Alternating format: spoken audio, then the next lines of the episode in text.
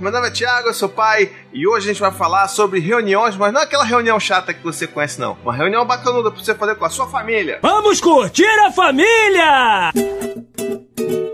Nesse vídeo eu queria falar com vocês sobre uma ferramenta da disciplina positiva que é muito bacana pra gente usar com os nossos filhos, principalmente quando eles são um pouquinho mais velhos. É a reunião de família. E a reunião de família, ela vem, ela vem assim numa pegada muito diferente de qualquer tipo de reunião chata que a gente conhece, principalmente nos nossos trabalhos, tá legal? Mas só depois dos recadinhos do paizinho. É chegado o momento dos recadinhos do paizinho, esse momento tô muito animado, é o melhor recadinho do paizinho que você viu, vai ser sim, sabe por quê? Sabe por quê? Porque finalmente estamos lançando a lojinha do paizinho! Olha só! É a nossa camiseta, a primeira camiseta da lojinha, Sling é Vida. Olha que coisa linda. Você sabe, você conhece esse jargão, porque esse jargão é um jargão do paizinho. Então olha só, você pode ir lá no loja.paizinho.com e pegar a sua camisa, dar pros seus amigos, pros seus amigos, pra todo mundo, porque tem pra todo mundo. E por favor, me ajudem a acabar com os estoques. Deixa aí nos comentários se você gostou da estampa, se você quer mais. A gente tá trabalhando em outras estampas muito bacanudas pra vocês, então compre!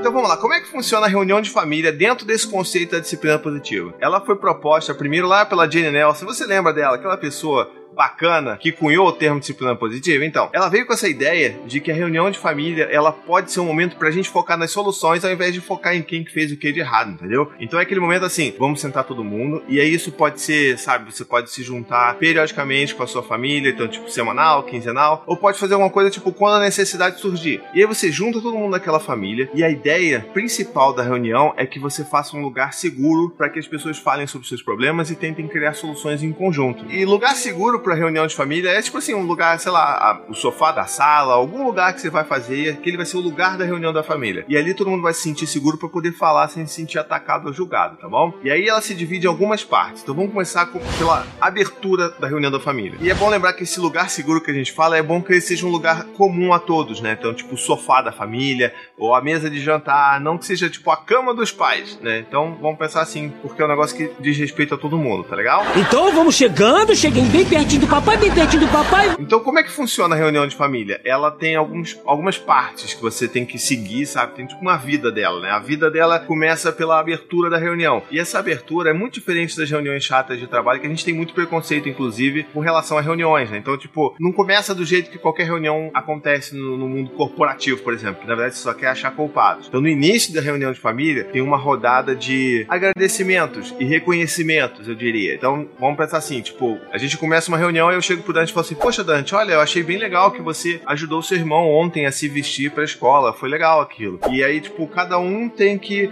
reconhecer alguma coisa no outro e fecha essa rodada de reconhecimento, de agradecimento e cessa essa primeira parte da reunião. Então, assim, pensa se todas as reuniões começassem desse jeito, ela teria um andamento muito melhor, né? Tipo, as pessoas iam começar bem, sabe? Poxa, o cara reconheceu o que eu fiz, que legal isso e tal. Então, esse é um ponto muito importante da reunião. Então, a gente reconhece todo mundo. Então, tipo, por exemplo, aqui eu poderia falar pro Hugo: Poxa, Hugo, obrigado, cara. Eu vi que você né, mudou a posição da luz, que afina meu rosto, porque eu tô precisando afinar meu rosto ultimamente. Então, obrigado, Hugo, por isso, tá bom? Aí a segunda parte da reunião, que é na verdade o corpo dela, né? É quando você começa a acessar e tratar das questões, dos problemas que estão acontecendo ali. Então, sei lá, vamos dizer que existe um problema muito grande nessa família, que é se arrumar pra escola. Então, tipo, ah, tá tendo muito problema, as crianças estão se sei lá, estão enrolando pra caramba pra arrumar. Esse é o problema. Como é que a gente faz isso? A gente pega e lança esse problema para todo mundo, sem falar quem que tá causando aquele problema ou sem aplicar julgamentos ali. Bom, então nessa reunião eu queria falar que a gente tem um problema muito grande, que é o problema na hora de se arrumar e se preparar para ir para a escola, né? Porque tá toda hora, sabe, a gente se atrasa e não é legal,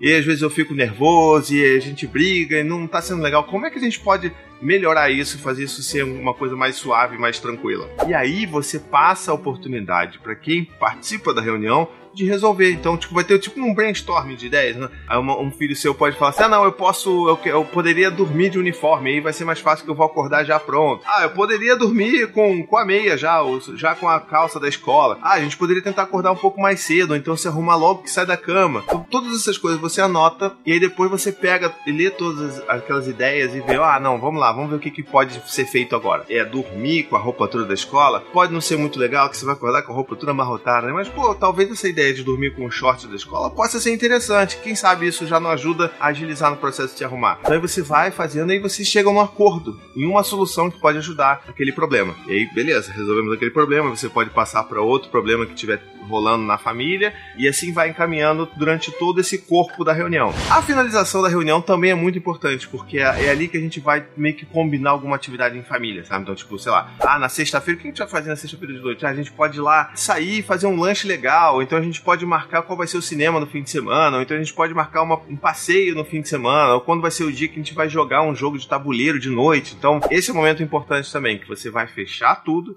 e vai combinar uma atividade em família. E assim encerra a reunião de família. E é muito importante que a gente sempre tenha em mente que a reunião de família é para focar em solução, não para você achar culpados. Então, mesmo que, você, que fique bem claro qual é a culpa de quem ali, a gente não fala sobre isso. A gente fala sobre como resolver esse problema. Na verdade, isso não é só na, na, na reunião de família, né? Tipo, isso é importante para você fazer na vida toda. Eu não vou ficar apontando dedo, principalmente se você tem dois filhos, em quem tá certo e quem tá errado. Você vai focar em resolver aquele problema. Bom, e se você estiver passando por algum momento que, sei lá, você tenha dois filhos e os dois começam a se acusar e falar que um é culpado o outro não, faça uma coisa que eu sempre faço aqui. Peraí, eu tô falando sobre o Gael? Eu tô falando sobre o Dante? Eu não tô falando sobre nenhum dos dois. Eu tô falando sobre um problema que a gente tem. E aí você tira o nome das pessoas e elas começam a sentir mais, sabe, menos na defensiva. Porque, ok, eu não tô falando de X nem de Y, eu tô falando do problema, da situação que a gente tem que resolver, tá bom? Outra coisa importante na reunião de família que você precisa saber é que, né, você percebeu pela estrutura dela que ela não vai funcionar com né, crianças de 2, 3 anos. Então, a partir dos 4 anos é um ó, um momento ótimo para você fazer reunião de família. Você pode tentar fazer com 3 anos, mas pode ser que você perca a criança no meio do, né, no meio do processo da reunião. A partir de 4 anos, ó, funciona super bem. A gente aqui em casa usa mais porque como o Gael ainda não é,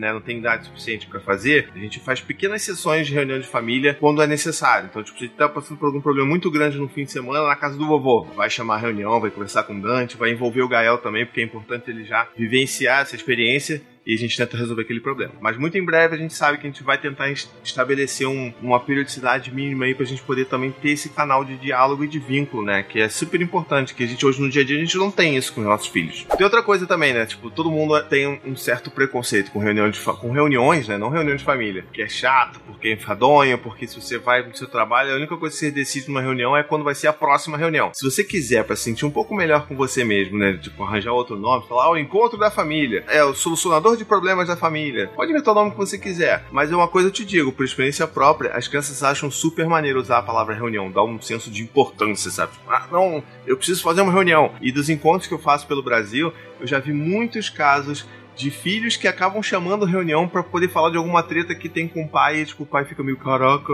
ele tá invocando uma reunião, entendeu? Então isso pode acontecer também. E aí você tem que ficar de olho nas coisas que tá fazendo, porque as crianças estão tudo, ó, de olho. E você aí, você faz reuniões de família? Se você já faz reuniões de família ou se você está curioso em fazer, deixa aqui nos comentários a sua experiência, quais são as suas dúvidas, os seus anseios. E a gente tenta conversar, tá bom? Curtir a família é fantástico!